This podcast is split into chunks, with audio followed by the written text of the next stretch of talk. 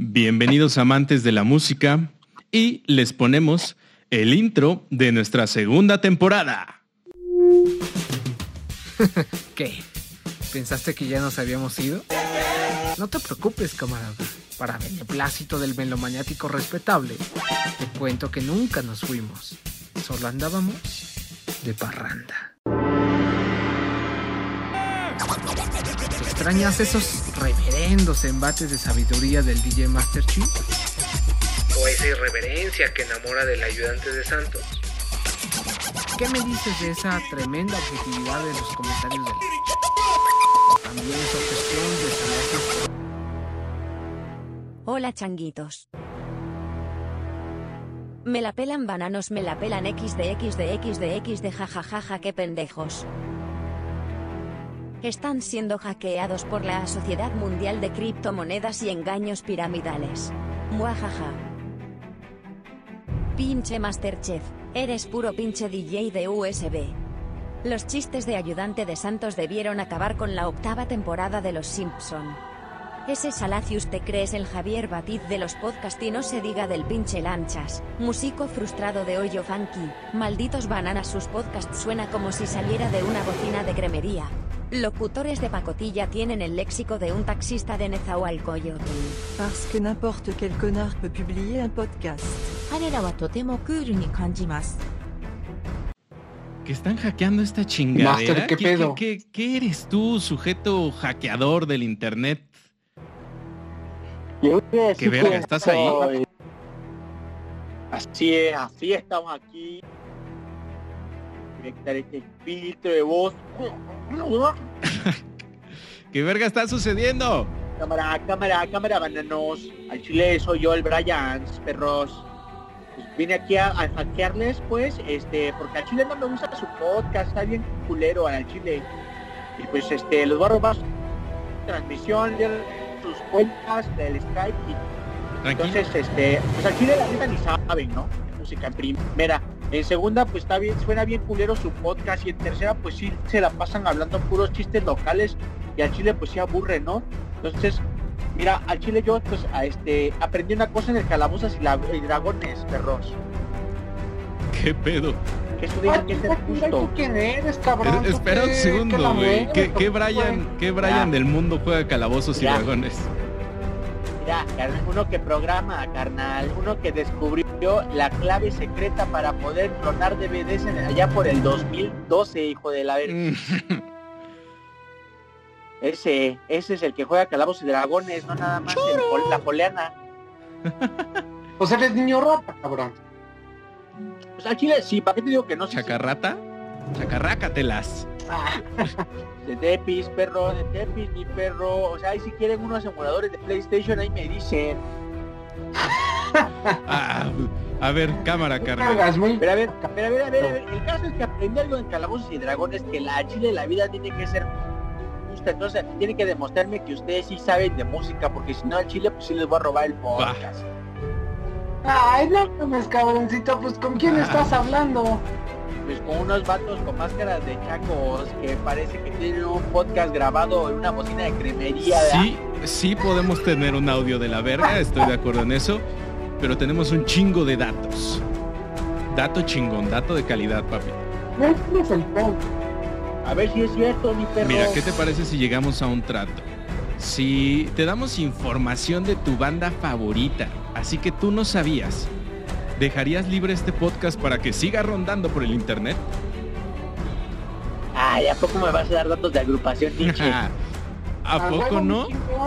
A pues ver, bueno, bueno, antes de antes de agrupación Nietzsche, una de mis bandas favoritas así de toda la vida, pues, que al Chile pues sí tiene mucho hater ahorita va, pues son los Beatles, los Beatles, los Chiles. Ah, What? Sí, sí, es cierto, mi perro, mi toma chango tu banana. Rompiendo estereotipos. ¿No, no, te, ¿No te tendría que gustar Bad Bunny o algo por el estilo?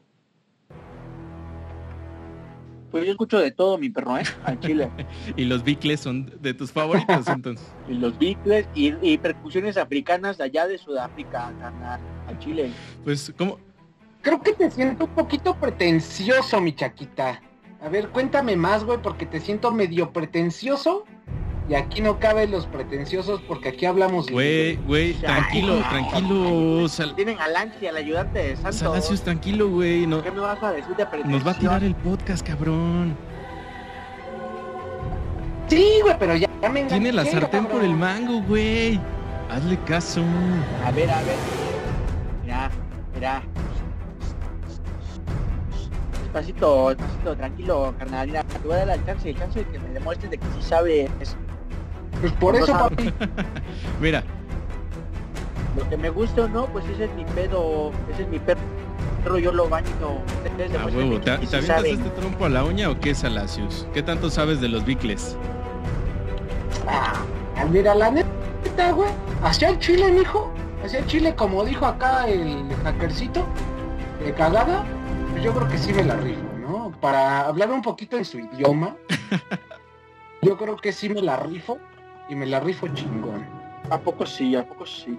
Pues, Yo creo que sí, güey. Porque la neta nos está retando y la neta estamos en casa, güey. Y Como diría, el chico, como diría el chico, che carnal, uy, qué miedo. Mira cómo estoy temblando. Pues, Cam- Pues yo creo que sí debería de temer mi carnal, porque hoy los Pumas ganaron y lo en tenía casa, que decir. Ah, Creo que, creo que estamos en casa nosotros. Pues, que se venga, mijo, hacia el Chile. Eso de eh, los Pumas ahí sí queda pendiente porque pues Miame, pues Miame, Miame, ¿verdad? Pero pues estamos hablando de los picles. Pues no miame y cámara, No. pivote y llanta. Que se vengan los mitos y regocijos No, de los bicles. Por eso no funciona el podcast, por su pinche déficit de atención, no ponen atención. Sí, nos vamos a la mierda. Es- eso es cierto, nos vamos a la mierda. Pues órale, pues nos rifamos. Pues yo ¿no? aquí al 100. Cámara.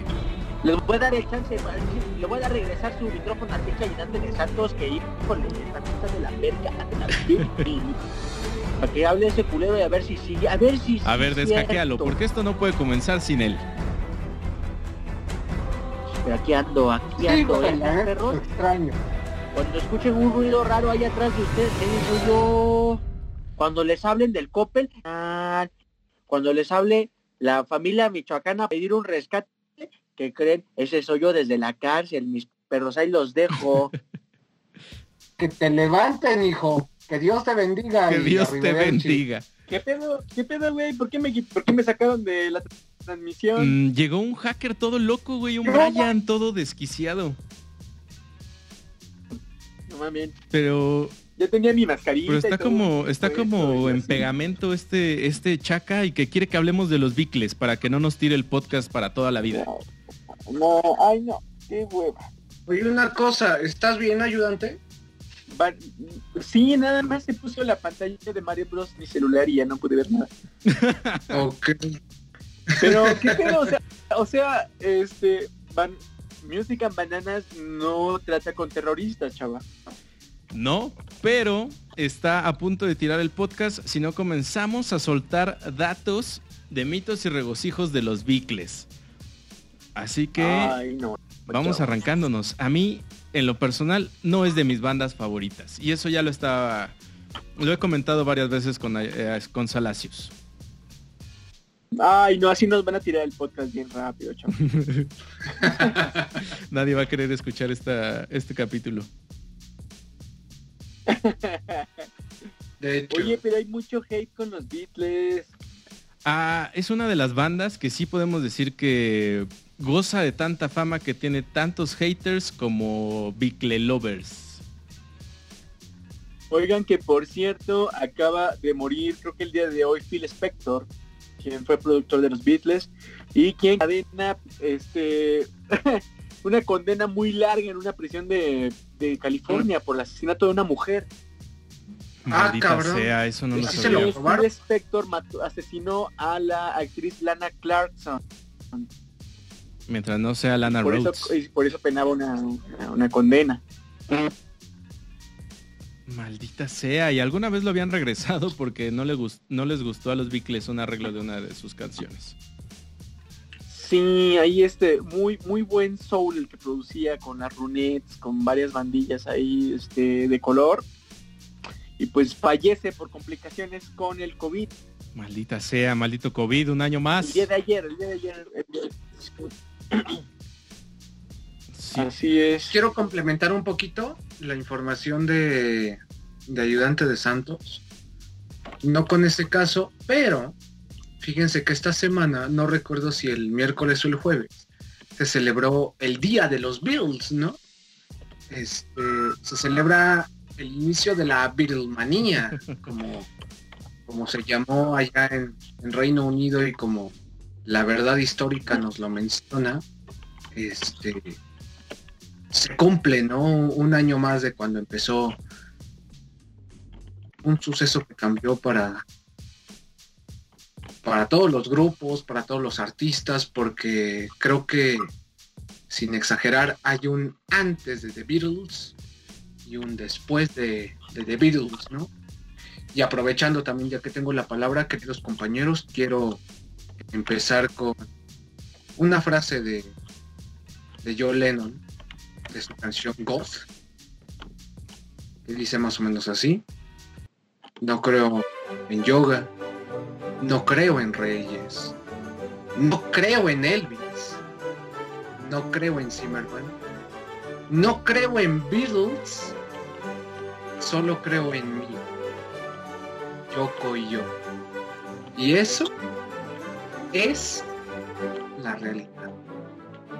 De esta manera los saludo a mi querido ayudante de Santos y a mi querido DJ DJ Master Chimp.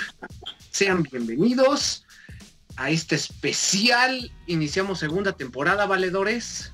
Mitos y regocijos de The Beatles. A huevo, a huevo, a huevo. y que la muerte de Lennon, este, eh, un periodista de rock bastante conocido, dice que de hecho su muerte es tan banal como la vida de Lennon en sí. ya nos podremos a, ya nos pondremos a discutir sobre eso porque eh, los Beatles no son una de mis bandas favoritas y creo que hay mucho mucho mucha tela de dónde rascarle. Por ejemplo, para las familias más puristas, ¿qué son esas mamadas de que somos más populares que el Jesus? Cabrón, cuando en Estados Unidos las palabras de Lennon desataron una ola de ira, güey, e indignación, que llevó a comunidades del sur estadounidense a quemar sus discos, llamar a boicotear sus presentaciones. Bueno, bueno. es que también, chavo, o sea, pues comunidades del sur, pinche gente esclavista, gente que gente que le dispara las tormentas, güey, eso es la banda que Puro Todo Dom el Di white Madame. Yo soy Dom Di Madame.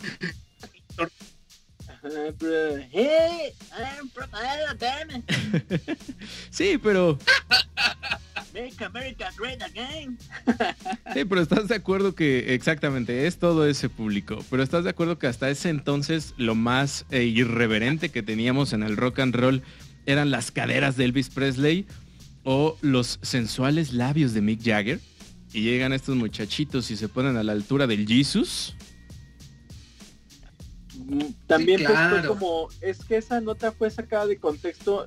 Tienen una un fenómeno en este en Inglaterra que es el de los, tabloides, estos eh, periódicos amarillistas, ¿no? Que eh, asediaron a Amy Winehouse y que encendieron la pelea entre Blur y Oasis.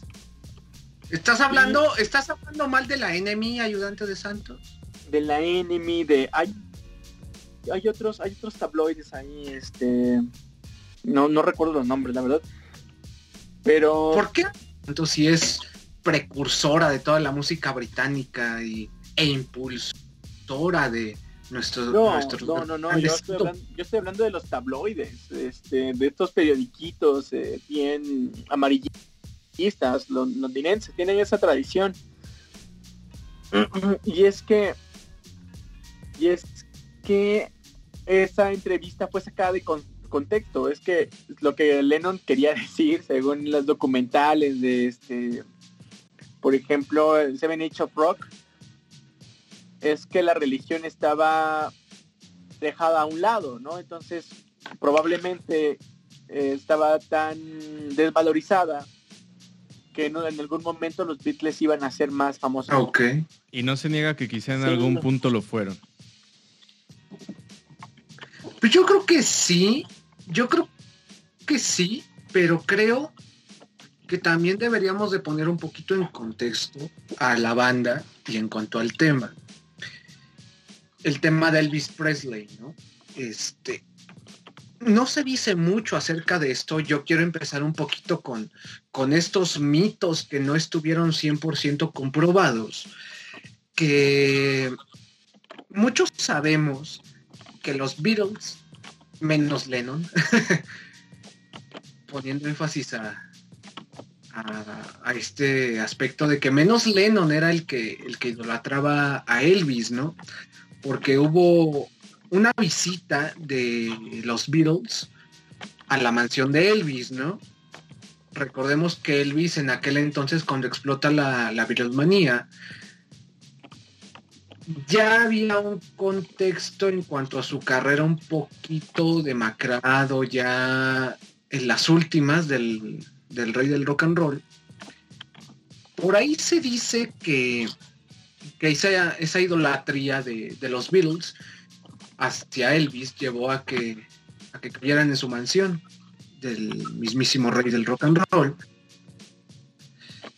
Y estos dos, estos cinco gigantes, mejor dicho, resulta que Elvis casi no No sé si ustedes sepan algo acerca de eso. Lo saluda, este, platican un poco, pero se dice por ahí en cuanto a la gente que estuvo ahí, que hablaron cerca de 15 minutos y... Nada. Pues han de haber hablado de drogas, papito, de drogas. ¿De qué más iban a hablar esos? Pero mira, lo que te podría decir... lo que te podría decir es que es muy cierto que la relación de la música de los, de los Beatles venía mucho del rhythm and blues y del rock, sí de una retroalimentación de lo estadounidense. lo único que hicieron ellos fue igual que Elvis Presley, aclarar toda esa música.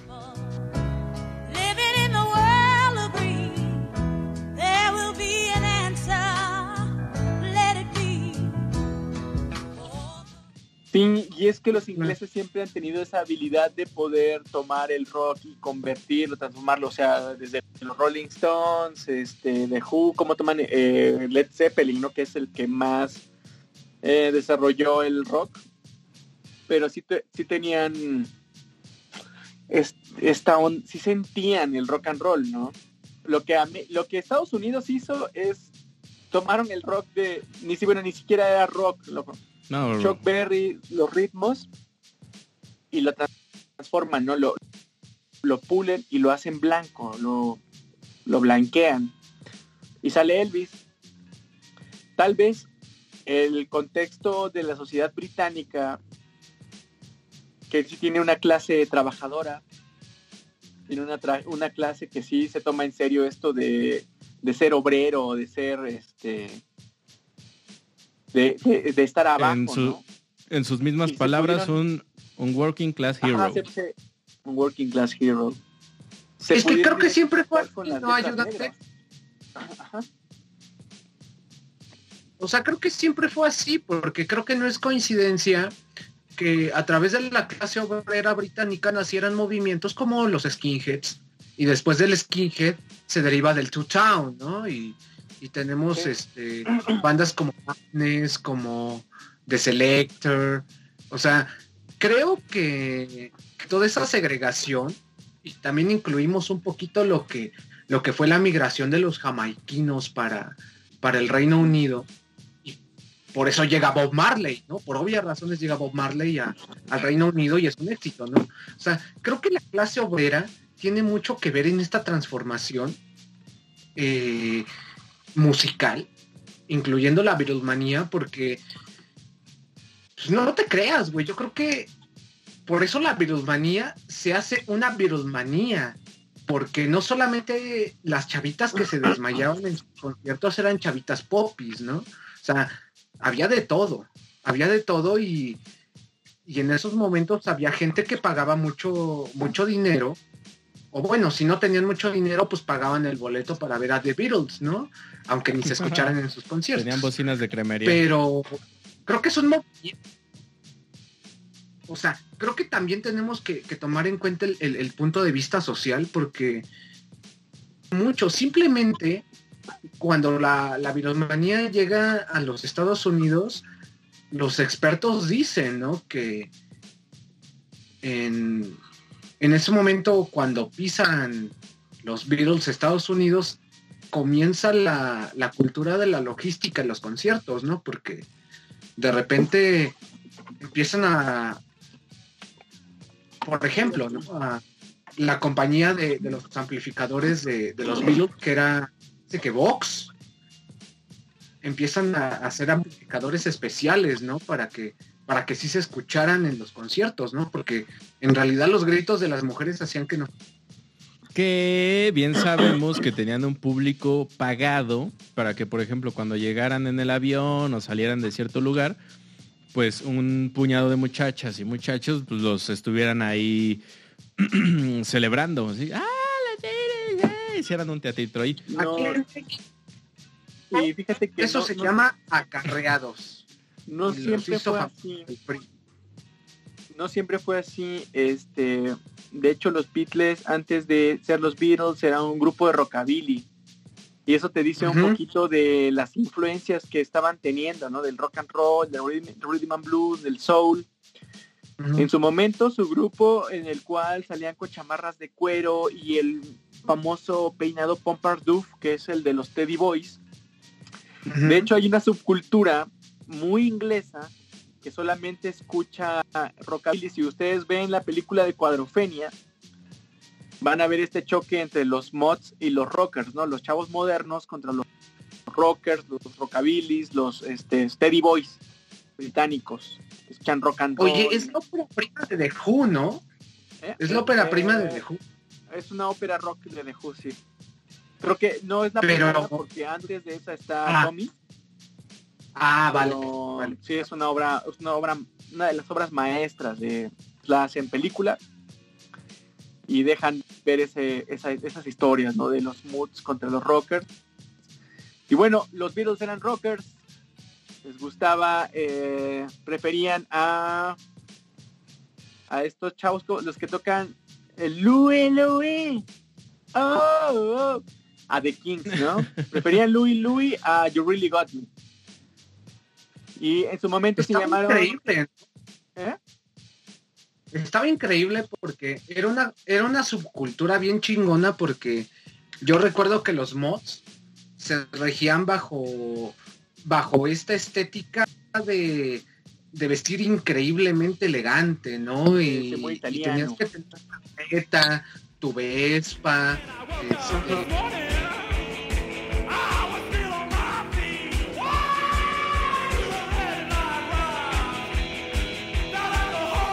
no sé si The Who haya sido una, anti- una antítesis tan cabrona como, como los Rolling Stones, como históricamente nos retratan a los Rolling Stones, pero creo que también The Who ahí mete un poquito de cuchara con eso que mencionas, ¿no? De hecho, lo- cuando The Who, eh, este, en sus primeros años, eh, intentan transformarse en un grupo mood, o sea, porque ellos no eran un grupo mood. Y se cambian el nombre para encajar en esta estética de, de gente súper ele- elegante que tenía que ver, que leía a los existencialistas, que se que les gustaba la moda italiana, ajá. y toman el nombre de The High Numbers. Fíjate, ¿Quién? Así es. Y Y- creo, creo que el estandarte eh, en cuanto a, a su canción más emblemática en esa etapa creo que es My Generation, ¿no? My Generation, em, sí, pero creo que lo representa más la, la canción que Pete Townsend dijo que era muy, este, muy infantil, rock band, por cierto, ¿De quién? de rock band. Un juego de rock band esa canción. ¿De quién? De Who. Y es la canción de, ay, me dio... por si ya no tengo memoria porque no llega a Por eso, ¿de quién? Por eso, ¿Eh? ¿de quién? De The Who. Por eso, ¿quién? ¿De quién? De Who. ¿Quién? ¿Quién está tocando? Eh, de- hay una entrevista en la que se le pregunta a los Beatles porque los Beatles aprovechan esto de los trajecitos, moods y los peinados Y, y les pregunta a la prensa, ¿qué son rockers o moods? ¿Son moods o rockers? A lo que. Lennon les contesta, somos mockers. Mocker. Sí. Are you mood or rocker? Ah, we are Smokers. mockers. Sí, porque ellos nada más. Pero fíjate como cómo Lennon siempre de- era así. O sea, creo que Lennon, creo que Lennon sí es, creo que es más auténtico, güey. Porque desde los inicios de los Beatles siempre fue como, como esa parte más, pues sincera, ¿no? O sea, que, que no tenía tapujos y que no tenía, no tenía pelos en la lengua, ¿no? O sea, creo que la gente piensa que se volvió pretencioso cuando, cuando hippie. se casó con Yoko. Ajá, pero creo que, fíjate, lo que dice Ayudante de Santos, desde que vestían traje, güey, ya tenía esas declaraciones que, que te daba la nota, ¿no? Ah, ya sé qué canción era la que es, es mucho más representativa de los moods con, bueno, de la relación de la onda mood con The Who y es I Can't Explain. I can't explain. Sí. Mm, Viene en el soundtrack de Quadrofinia. Eh, no, no viene el soundtrack de Quadrofinia, pero eh, en el, ellos sí vivieron un contexto en el que tenían un público mod que se impresionó cuando ellos este, destruyeron sus, sus, eh, sus instrumentos en el escenario, ¿no? Ah, sí, sí, sí. Sí, sí, sí. Sí, sí, sí. Y creo que ese sentir, esa, esa, esa sensación de, güey, que para dónde y la juventud, qué pedo y no hay futuro, que después se desembocaría en lo punk, pues, lo refleja bastante I Can't Explain. Y precisamente eso, eh, eso Pero- que es mucho los Beatles, en realidad. O sea, es como mm, el sentir de una generación y eso es muy cierto. O sea, si era necesario que se, se necesitaba, se, eh, se- se puede percibir que se necesitaba como toda esa buena vibra, estas canciones melositas. O sea, así como que recomponer toda esta psique general. Sí se necesitaban todos esos acordes hablando temporalmente. Y una de las cosas que supieron hacer estos muchachos y todos los que los dirigían era saber condensar todo esto. O sea, visualmente hacer a estos cuates atractivos y musicalmente también. O sea, para las masas. Y por eso es que lograron enganchar también. O sea, no, no hay que engañarnos. Es una boy band. Es una de las boy band más, más rentables que jamás se hicieron.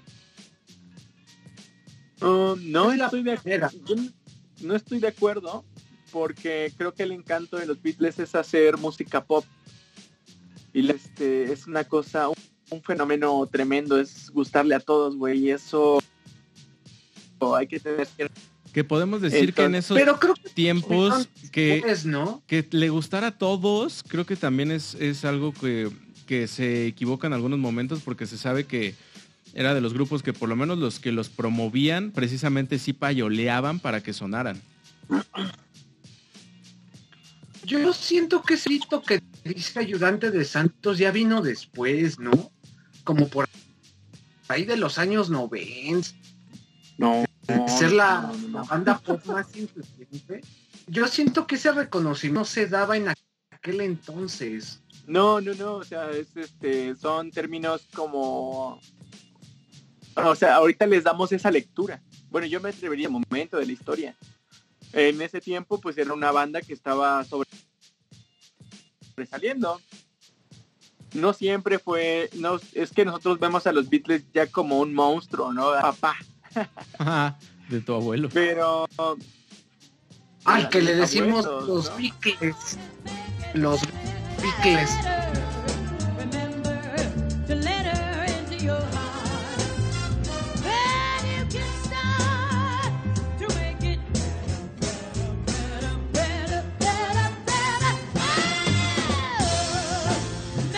Ah, es verdad que los seguidores de este, de este cuate, co- como de Charles Manson, el mismo Charles, ¿no? Era Ajá. súper fan de, de los Beatles porque pensaba que había mensajes ocultos en sus canciones.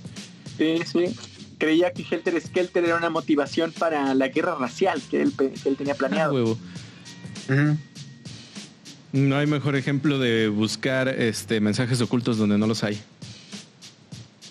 También los, este, los, eh, los Beach Boys también tenían cierta influencia de, de este Charles Manson, ¿no? Porque era su cuate, lo invitaban a las pedas, se drogaban con él y creo que hasta le, le robaron unas canciones. de compas. Si es de compas, no es robar.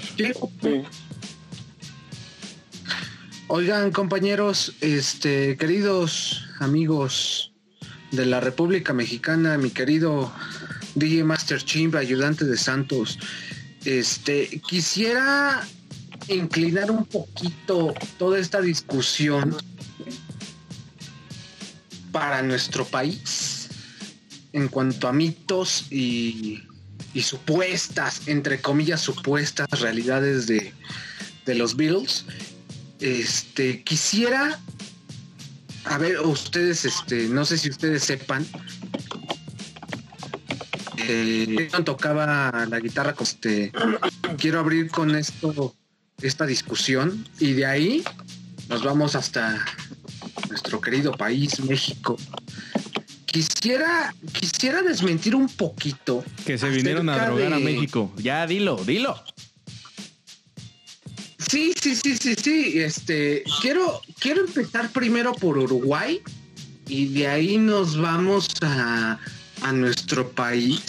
No sé si ustedes vieron el documental de Rompan Todo, que hay una anécdota muy chida que es de lo, de lo más rescatable que hay en el documental.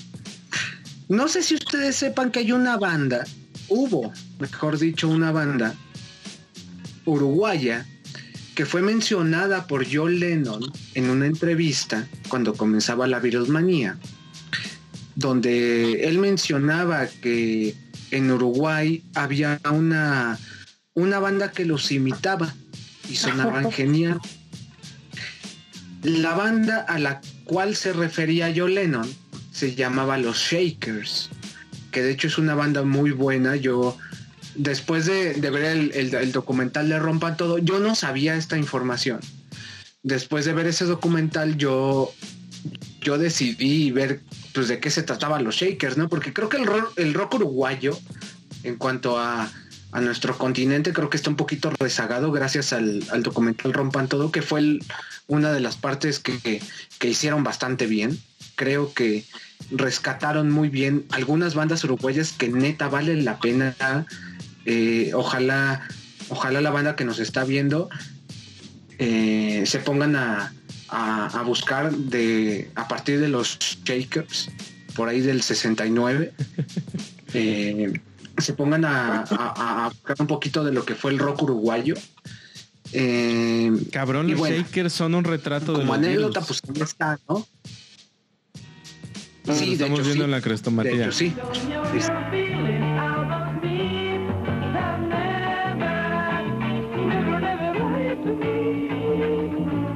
Exactamente. Y imagínate que Lennon lo, lo reconoció, ¿no? Y ya centrándonos en, nuestro país, yo quisiera poner sobre la mesa este, este punto. Bueno, son dos puntos. bueno, no son tres. Creo que la historia... bueno, no, son menos, son cinco. Resulta que creo que, que, que para nosotros tres la historia de María Samina y de Bills creo que ya quedó más que resuelta, ¿no? Porque creo que es un mito muy, muy distante, muy rezagado que en realidad nunca se comprobó.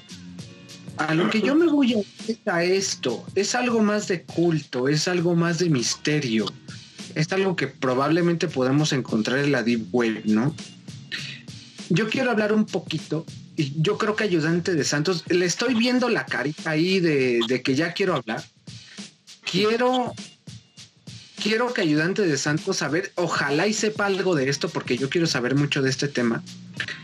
Quiero hablar de este álbum que, que se hizo en México, de parte de la banda plástica de, de México, que se llama Adiós a los Beatles déjenme contarles un poquito de esta historia a, toda la banda y a mis compañeros.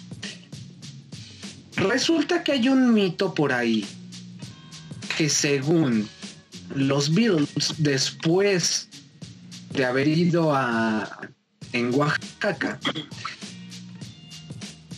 paran en un pobladito que se llama Tepetixpla, entre Puebla y el Estado de México. Resulta que aquí hay una banda regional mexicana que los topa, que se los encuentra y les ofrecen nopales, mole y pulque. Que es prácticamente lo que ofrecemos los mexicanos a cualquier visitante. Efectivamente. Y qué bonito, ¿no? Qué bonito que en México ofrezcamos lo que es nuestro, ¿no? Resulta que hay un mito muy chingón, ¿no? Que se dice que fue John Lennon y Harrison. U otros dicen que fue John Lennon y Paul McCartney, ¿no? Entonces creo que es algo muy interesante que no se ha comprobado del todo, pero hay un disco de esta banda folclórica de México que se, va, que se llama Banda Plástica de Tepetixpa, que está ahí, ¿no? Está, no está en Spotify, de una vez les digo a la banda, no está en Spotify, está en YouTube. Si lo buscan en YouTube, sí está. Y es una grabación muy austera. Pero creo que alimenta ese mito de que los Beatles sí pisaron México. No sé si, si Master Chief o Ayudante de Santos tengan otra información, pero me gustaría que aterrizáramos esto para nuestro país porque está chingón, ¿no? O sea, es un, es un buen mito. Yo considero que es un buen mito, me parece muy bonito. Mira, quizá en una de estas hasta ayudante de Santos, su tío conoció a los Beatles. Oficialmente no hay este no hay registro de que hayan venido los Beatles, hayan ido a visitar a María Sabina, solo hay fragmentos en un libro de María Sabina. Eh, se dice que fueron los Beatles a Tepetixpan, se dice que fueron dos integrantes y hay otras versiones que dicen que solamente había sido un productor que había ido por ahí, ¿no? Con el peinadito. Pero lo cierto es que sí es un álbum muy, un álbum muy excéntrico, sí es un álbum muy curioso, es uno de los álbumes eh, en vinilo más, este, más preciados que hay. Mm, la historia, sea verdad o sea ficción, es, es, es, buenísima, ¿no? Como, como diría eh, este, Tony Wilson en 24 Hour of Party People, si tú, ¿qué prefieres, no? ¿El mito o la realidad? Entonces, mejor eh, prefiere el mito o print the legend en inglés, ¿no? Yo la verdad prefiero quedarme pues incrédulo. No, no hay registro oficial de que hayan venido y hayan estado. Lo que sí es que George Harrison se casó con una mujer de, eh, con ascendencia mexicana, que fue su esposa, Olivia Harrison. Eh, George Harrison le compuso My Dark Sweet Lady. y una de las de los lugares que le encantaban a George Harrison era visitar Acapulco. Incluso le compone una canción a las brisas de Acapulco. Eso sí está confirmado. Huevo, es que. Y Acapulco. Y como dato curioso, eh, en, creo que en algunas cifras de 2019, 18, Spotify eh, saca a relucir que México es de los países con más reproducción, si no es el que más reproduce a los Beatles en Spotify. A su madre. Veamos si Bad Bunny no rompe esos números. Espero que no, güey. ¿Sabes por qué yo pienso que, que se formó ese arraigo? Yo creo que es gracias a Universal Stereo, ¿no? Universal Stereo, no sé si ustedes recuerden Ah, que creó el club Me de los cagaba. Tal Me cagaba, güey. Demasiadas horas de ¿saben? Universal Stereo presenta El Club de los Beatles. Que tiene un catálogo muy... Muy ¿no? No, güey. Bueno, yo creo que para la gente que quiere conocer, güey, creo que está chingón, güey. Pero No sé, güey. Creo que a mí me gustaría que hubiera un club de fans oficial en la radio de mi banda favorita. Sí, o sea, eso, eso está muy No chingón, sé, pero güey, es la como- parte que les decía, Está güey, que, mm, mucho, mucho de los medios en realidad, o sea, la culpa es de los medios, güey, porque prácticamente sientes que los Beatles lo los, los meten, pero forzados, güey. O sea, horas y horas y No horas de ellos es como, oh, ya, güey. no siempre fue así. Hubo una represión bien grande en México y que también le tocó a los Beatles cuando promotores eh, apenas si tocaron la idea de vamos a traer al cuarteto Liverpool a México. eh, las autoridades, este, no sé quién era el presidente en turno en ese momento, dijeron Gustavo no. ¿Quién más? fue, fue con el regente de la Ciudad de México, que era. Ernesto P. Uruchurtu. Euruchurtu, sí, sí, sí. sí. Entre Ordaz y Uruchurtu no dejaron entrar a los Beatles para hacer un concierto. No se sabe cuál era el venue, pero iban a tocar en México. No, pues qué bueno. Con el pretexto de que no, no había infraestructura para traer una agrupación y hacer un concierto de ese La infrastructure. Exactamente, exactamente. Infraestructura. No, no hay. Infrastructure. Oye, pero justo, justo de esta banda, ¿qué no se ha dicho? Eh, o sea, hay un chingo de cosas. A ver, por ejemplo, discúlpame que lo saque de México, Salacios, pero eh, ¿ustedes saben quién es Quincy, Quincy Jones? Como no, produjo a Michael Nada Jackson, más ¿no? y nada menos. Y también a French Priest, a French Prince. De hecho, también eh, su casa productora producía el príncipe del rap. Total. Ya. De hecho, Quincy Jones este, produjo Thriller de Michael Sí, Jackson. sus discos más famosos. Sí, sí, sí, sí, sí. Y por ahí le tira este a Michael Jackson también. Sobre que copia algunas líneas melódicas. Se las copia a esta chica del tucu, tucu, tucu, tucu, de la de I Feel Love. ¿Cómo se llama? Donna Summer. Pero bueno, El cual Michael Jackson fue dueño de las regalías de los Beatles. compra.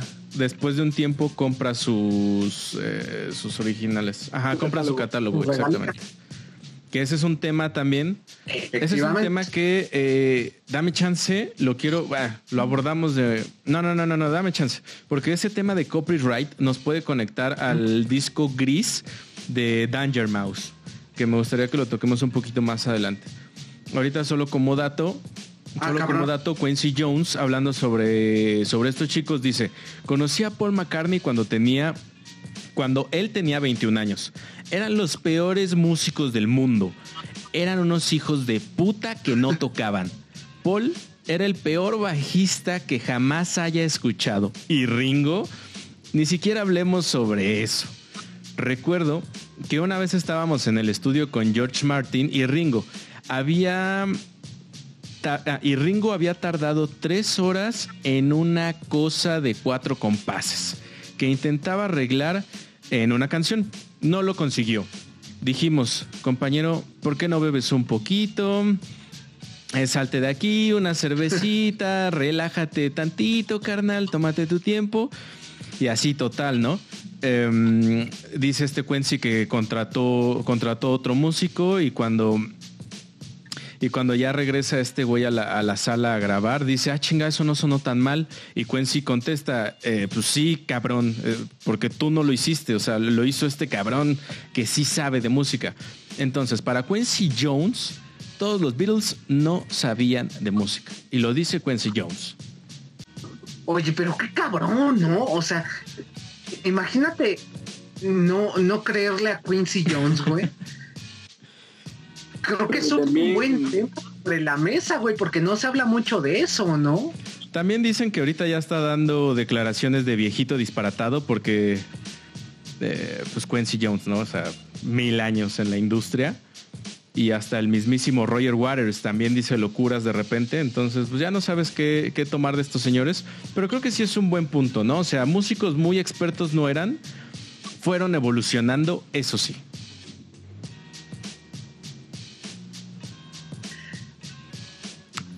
Híjole. Ah, ese silencio mortal. La verdad, sí, güey. Que hablamos, por ejemplo, que lo- de los miembros más rescatables, sinceramente, de los Beatles fue George.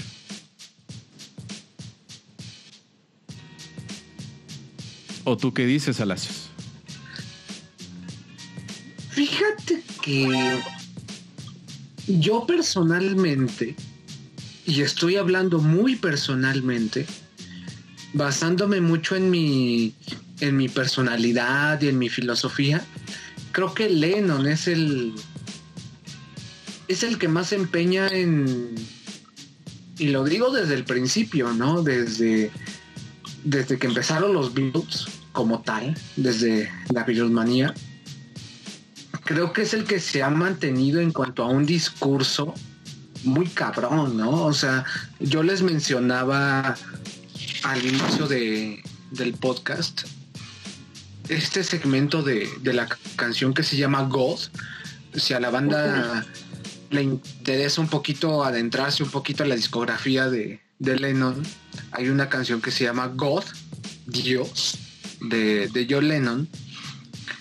Y se complementa, ¿no? Este, con, un, con una entrevista que, que tuvo para un periodista de la Rolling Stone en, en Reino Unido que le preguntaba, ¿no? Que, que si este, todavía sentía algo por, por ese pasado que tuvo con, con The Beatles. Y él le responde con, con su misma letra de la canción, ¿no? Que dice, no creo en The Beatles, solo creo en mí, en Yoko y yo.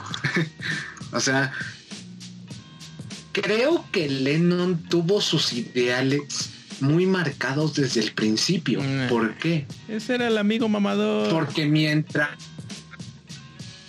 Es que fíjate, mientras John, este, Harrison y Ringo idolatraban a, a Elvis Presley, a Lennon le cagaba.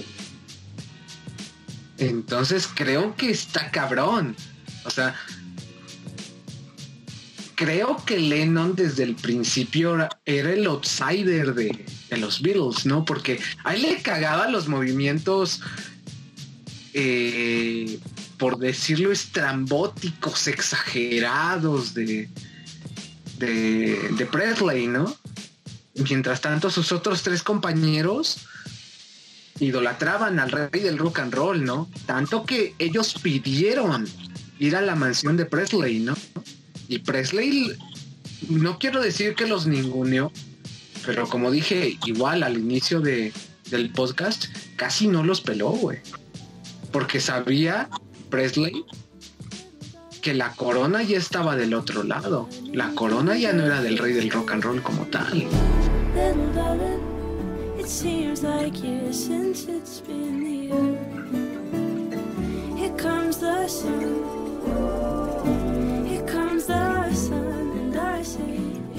La corona ya pertenecía a, la, a los británicos cuando él era americano. Pero como Entonces, figura, o sea, está bien que tuviera como esos puntos de, ah, sí, me, me eh, soy bien contracultura, me caga todo eso. Pero en lo musical, eh, George Harrison es el que más aporta a la banda. O sea, es a partir de sus viajes y a partir de su experimentación musical que comienza a darle un giro a todo lo que venían haciendo los Beatles. Y es por eso que. Y es por ah, eso que de no? repente se vuelven hippies, pero es porque George Harrison tenía todas estas inclinaciones, comienza a explorar y trae todo esto hacia los Beatles. O sea, si no, quién sabe, hubieran seguido siendo los niños bonitos, por así decirlo. Mm, pues no sé, o sea, también está ahí la, la, influencia de Dylan cuando les da de fumar marihuana en el Palacio de Buckingham y les dice que una de sus canciones, ah. que Bob Dylan creyó que una de sus canciones hablaba de fumar y ponerse bien drogado. Sí. Cuando le esclarecen de que no, en realidad decía, que había escuchado en realidad, en realidad decía ocultarse, ir y ocultarse Ajá, en lugar de ponerse high. Entonces, uh -huh. después de esa probada de marihuana, después de esa pachequez, este, hay una, sí hay un cambio en la música de los Beatles. Sí, sí, sí, la, la influencia, la influencia de las drogas de es importante en la música de los Beatles, eso es un hecho. Claro. ¿Quién es el que, el que incita a, a, ir a la India? Eh, Harrison. Ah, el este George Harrison con el Maharishi Sí, el Maharishi Mahesh, el, el, del que habla Don Gato. Adonai. El Exacto, falso que acaban- profeta, el que al final los Exacto, acaba- acaban desencantados de este güey porque todo lo que promovía en realidad tras bambalinas era pura mentira. Exacto, mentiro. güey. Un puñado de mentiras. Cámara, al chile sí saben, hijos de su pinche madre. Va, va, me dieron batalla, culeros, pero a la próxima no se me salvan, no se me salvan, así que pónganse al tiro.